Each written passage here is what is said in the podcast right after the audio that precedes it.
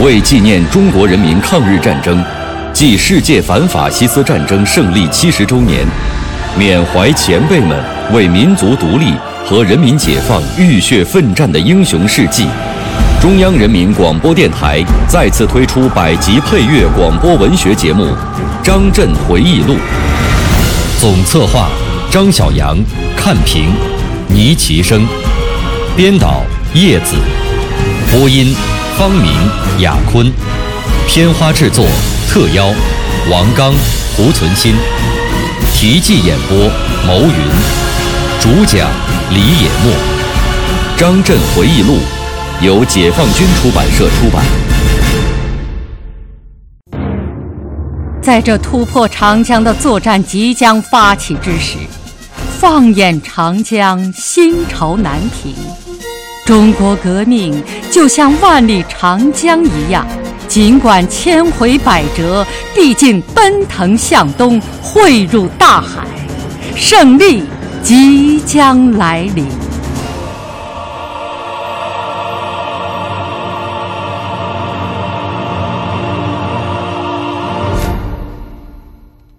一九四九年二月十八日至二十一日，三野前委在甲汪召开第二次扩大会议。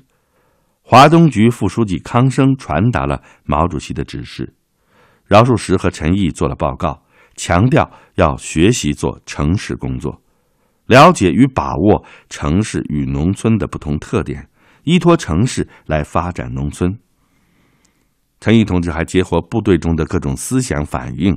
强调应该正确的理解毛主席提出的这一根本转变的精神实质，要认真的学习政策，做好接收与管理大城市的准备。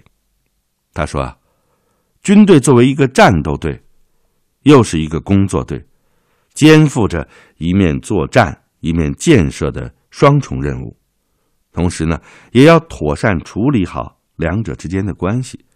依据具体情况确定其重点，注意防止出现偏向。从二月底开始到三月中旬，三野部队按照预定的计划陆续向南开进，相继抵达长江北岸。七兵团进至庐江地区，九兵团进至无为、含山地区，八兵团进至扬州、仪征地区。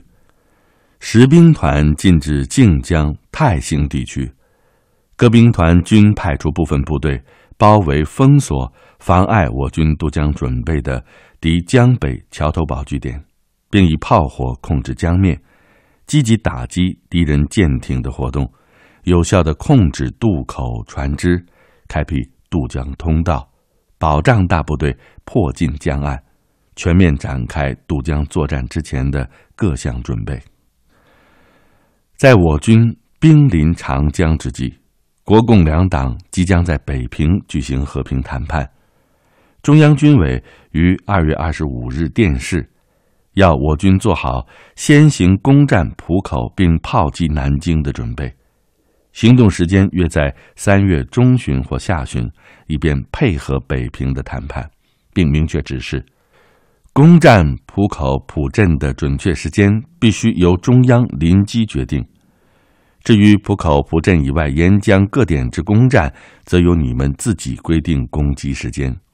我即告八兵团即行准备。为了配合谈判桌上的斗争，渡江作战的时间曾经几度改变。开始说推迟一周，后来又定为四月十日。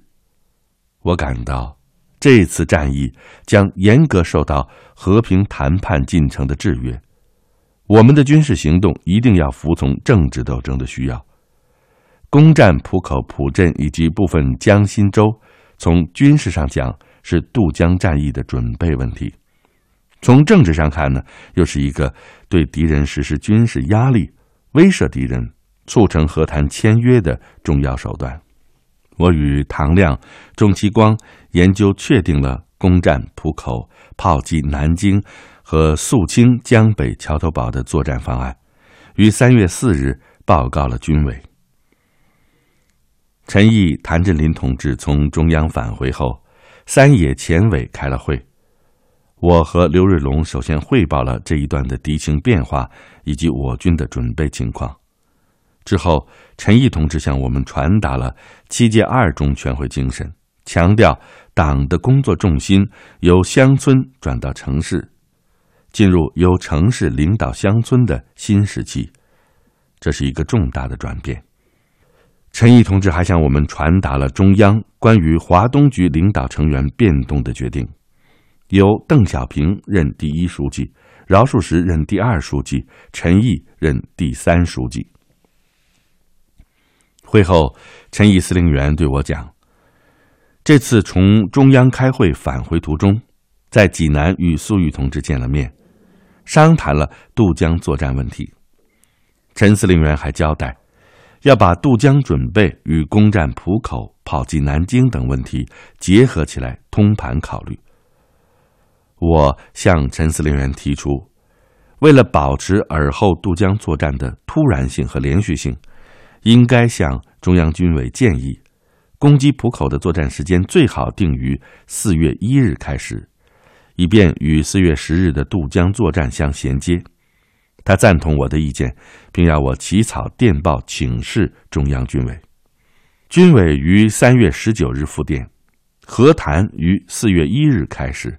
五天后可以看出端倪，所以六日左右夺取北岸据点，是否同时攻占两浦，要看谈判情况再定。陈毅、谭震林找我研究之后，他们两位首长又致电中央，建议延长攻占敌江北桥头堡、夺取两浦和发起渡江的时间。三月二十日，军委电复。攻占两浦，如非渡江所必要，可以以一个兵团监视该地，对江北岸据点，四月二日开始攻击，四月五日或六日完成此项任务，再以一周的时间开辟港口并布置船只。如此，则全军可于四月十三或十四日开始渡江，并且认为这样计划安排对于谈判。比较有利。根据中央军委的指示精神，我们继续加紧准备、调整部署、修订计划，并组织三野指挥机关南移。三月二十一日，陈毅、谭震林、唐亮与我一起乘火车到蚌埠。二十三日夜，三野指挥机关进至蚌埠东南孙家圩子。二十五日，邓小平政委抵达。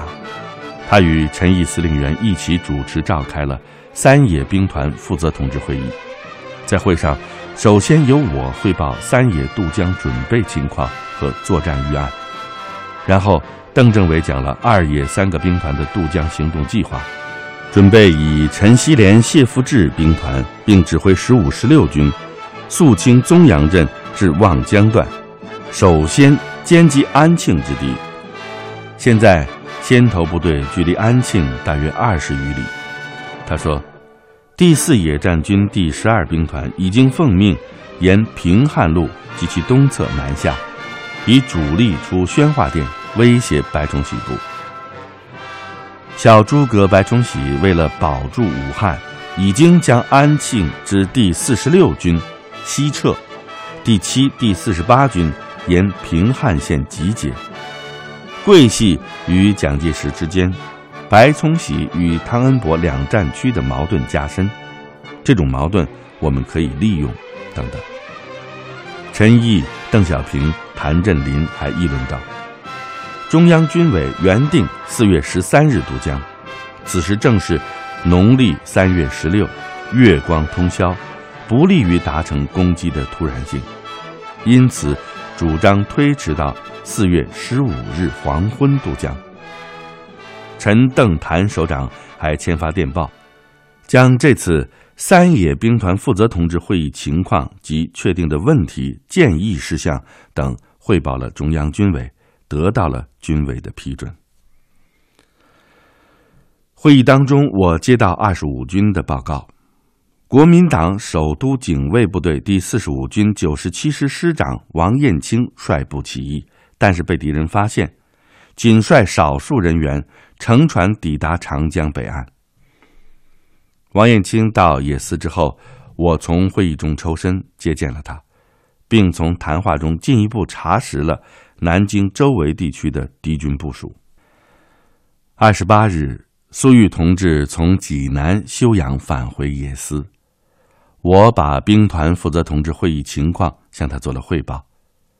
他谈了对整个渡江作战的设想，他胸有成竹地说：“在我百万大军直逼长江，拥有战略战役主动权的情况下，可以采取宽大正面同时展开强度与重点突击相结合的打法。”我完全同意他的见解。看来他在休养期间也丝毫没有放松对渡江作战问题的思考。傍晚，我们到作战室再次研究作战方案，最后确定将主渡方向选择于江阴以西地段，以求迅速截断京沪交通，切断南京周围敌人的退路。将野指东移到泰州附近地区，以加强东集团渡江方向的指挥。三十日，野司召开行动部署会议。后勤司令员刘瑞龙、副司令员郁曼云参加了会议。郁曼云讲了去中央军委汇报三野渡江后勤准备的情况。因他调来不久，我们刚认识。说起来呢，他还是我平江长寿街第二高小的学长。会上，我向后勤部领导传达了野直东移的原因及行军路线。并且要求对原定后勤部署作出调整。我还与司令部各科科长研究了野直东移与指挥所组成等问题，并指定专人负责组织拟制行军计划与车辆分配方案等问题。三十一日早晨，我将三野的整个作战部署拟成电文，至二野并报中央军委。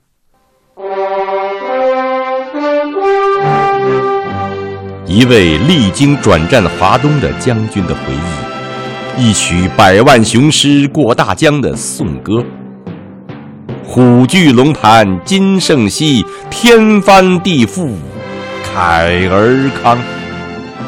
他在解放战争中九死一生。我是蒲存昕，我是王刚。您现在收听到的是百集广播纪实作品《张震回忆录》。第四章，转战华东，题记演播：牟云，主讲人李野墨。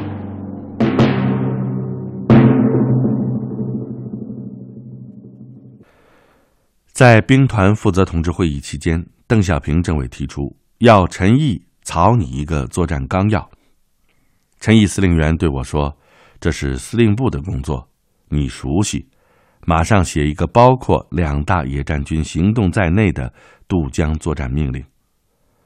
我便根据会议讨论情况拟就，交陈司令员转邓政委审阅。邓政委看了以后说：“大兵团的作战纲要是指导性的，不能写得太具体，主要是说明战役企图、可能的发展变化以及预案等就可以了。”要给两个野战军根据战场实际机断形势的余地。最后，他亲自起草了京沪杭战役实施纲要。纲要明确提出，由粟裕和我率三野八十两兵团八个军，以及苏北军区三个警备旅，共三十五万人，组成渡江东突击集团，在江苏三江营。到张黄港段渡江，谭震林率七九两个兵团七个军，共三十万人，组成渡江中突击集团，在安徽玉溪口至宗阳镇一段渡江，以二野三个兵团九个军三十五万人组成渡江西突击集团，东中两集团统归粟裕和我指挥。西集团由刘伯承、张继春、李达指挥。四月一日午前，邓政委又召集我们对纲要逐段进行讨论。他签发以后，由我交机要科，用三野电台上报中央军委，并发兵团以上单位。军委于四月三日复电同意。京沪杭战役实施纲要是渡江作战的纲领性文件，纲要确定的具体设想，在渡江战役中得到了圆满实现。这一文献已经收入了邓小平文选第一卷。后来啊，小平同志在谈到渡江作战的时候，曾经说：“我的指挥部在三野司令部，张震是参谋长。”他指的就是。这一段时间的情况。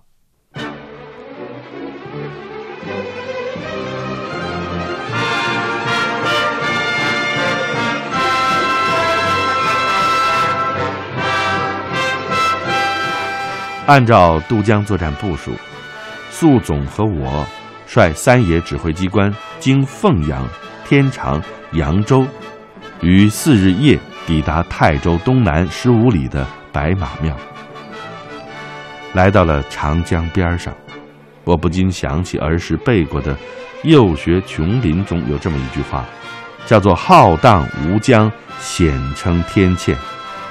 在这突破长江的作战即将发起之时，放眼长江，心潮难平啊！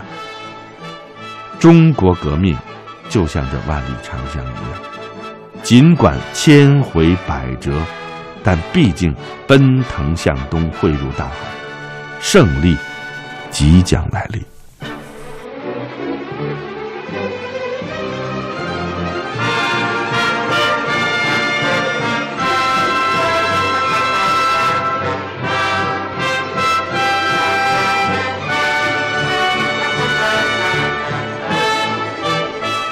在白马庙。我们召开了八十两兵团军以上干部会议。首先由十兵团参谋长陈庆先汇报渡江准备情况，叶飞和陈士举司令员分别报告了本兵团的作战方案。唐亮、钟其光和我也讲了话。最后，苏玉同志代表三野前委做了总结，明确了由以上两兵团组成的渡江东集团的决心和部署。提出了战役发展可能出现的三种情况和相应对策。粟裕认为啊，在我东中西三个突击集团渡江之后，敌人的行动有三种可能：一是以南京、芜湖地区的兵力阻止我中集团向东发展。同时呢，集中沪宁线上的兵力，寻求在南京、上海之间与我东集团决战。这样就要求东集团在渡江成功之后，努力控制在江阴、武进、无锡三角地带，下决心在沪宁线上打一个恶仗。也要求中集团渡江成功以后，除留足够兵力歼灭沿江当面之敌外，主力要迅速的向东发展，与东集团打通联系。二是将南京及其西南之兵力向杭州、衢州撤退，在浙赣线上组织第二道防线，沪宁线的兵力向上海收缩，固守上海。这样的话呢，则三野应该先集中兵力，协同二野解决。浙赣线上的敌人，然后再围攻上海守敌，各个击破。三是我渡江成功，并迅速的突入敌纵深，切断了南京镇江之敌的退路，敌军全线溃退，一片混乱。如果出现这种情况，则要求东集团用一部分兵力监视上海之敌，主力迅速的向太湖西侧急进。与中集团密切配合，将逃敌围歼于狼溪、广德地区。他要求全军力争第三种情况的出现，同时也要做好应付第一种情况的准备。四月八日，粟总和我下达了对东集团渡江作战部署的补充命令，同时报告了中央军委和总前委，并通报谭震林副政委和中集团。就在我们完成了渡江的最后准备、弯弓待发之际，四月十日，中央军委电告，和谈可能于十五日左右签协定，和平渡江的可能性增大，因此渡江时间要推迟半个月或一个月，并且询问近来江水情形如何。推迟渡江有何不利？要我们立即提出意见。三野前委的几位同志都认为，从目前各方面情况看，不宜推迟渡江时间，尤其是长江水情潮汐的变化对军事行动影响很大。总前委也是这个意见，还建议先打过长江，然后争取和平接收。但是。毛主席从政治全局的需要出发，于四月十一日为军委起草复电：一谈判情况，我军必须决定推迟一星期渡江，即由十五日渡江推至二十二日渡江。此点请即下命令。同时指出，我方的立脚点必须放在对方反悔上面。总之，四月下旬。必须渡江，你们必须精确的准备一切。到了四月十五日，和谈的情况逐步明朗化。中央军委电告我们，和平谈判以四月二十日为限期。国民党方面是否签字，必须在该日以前决定态度。该日以后，我军急需渡江。根据军委的要求，总前委于四月十七日呈报了我军全线渡江作战的具体部署。十六日、十七日和十八日，军委和毛主席连续三次打电报给总前委、二野和我们，要求你们的立脚点应该放在谈判破裂、用战斗方法渡江上面，并保证于二十二日一举渡江成功。要确定二十二日渡江不要改变，并必须争取一举成功视为重要。完全同意总前委的整个部署，即二野、三野各兵团于二十日开始攻击，二十二日实行总攻，一气打到底。完成渡江任务以后，再考虑略作停顿，采取第二步行动。请你们即按此总计划，坚决彻底的执行之，并强调，此次我百万大军渡江南进，关系全局胜利极大，希望我二野、三野全军将士同心同德，在总前委及二野、三野两前委领导下，完成伟大任务。军委和毛主席打来的电报，反复重申了这一。具有历史意义的决心。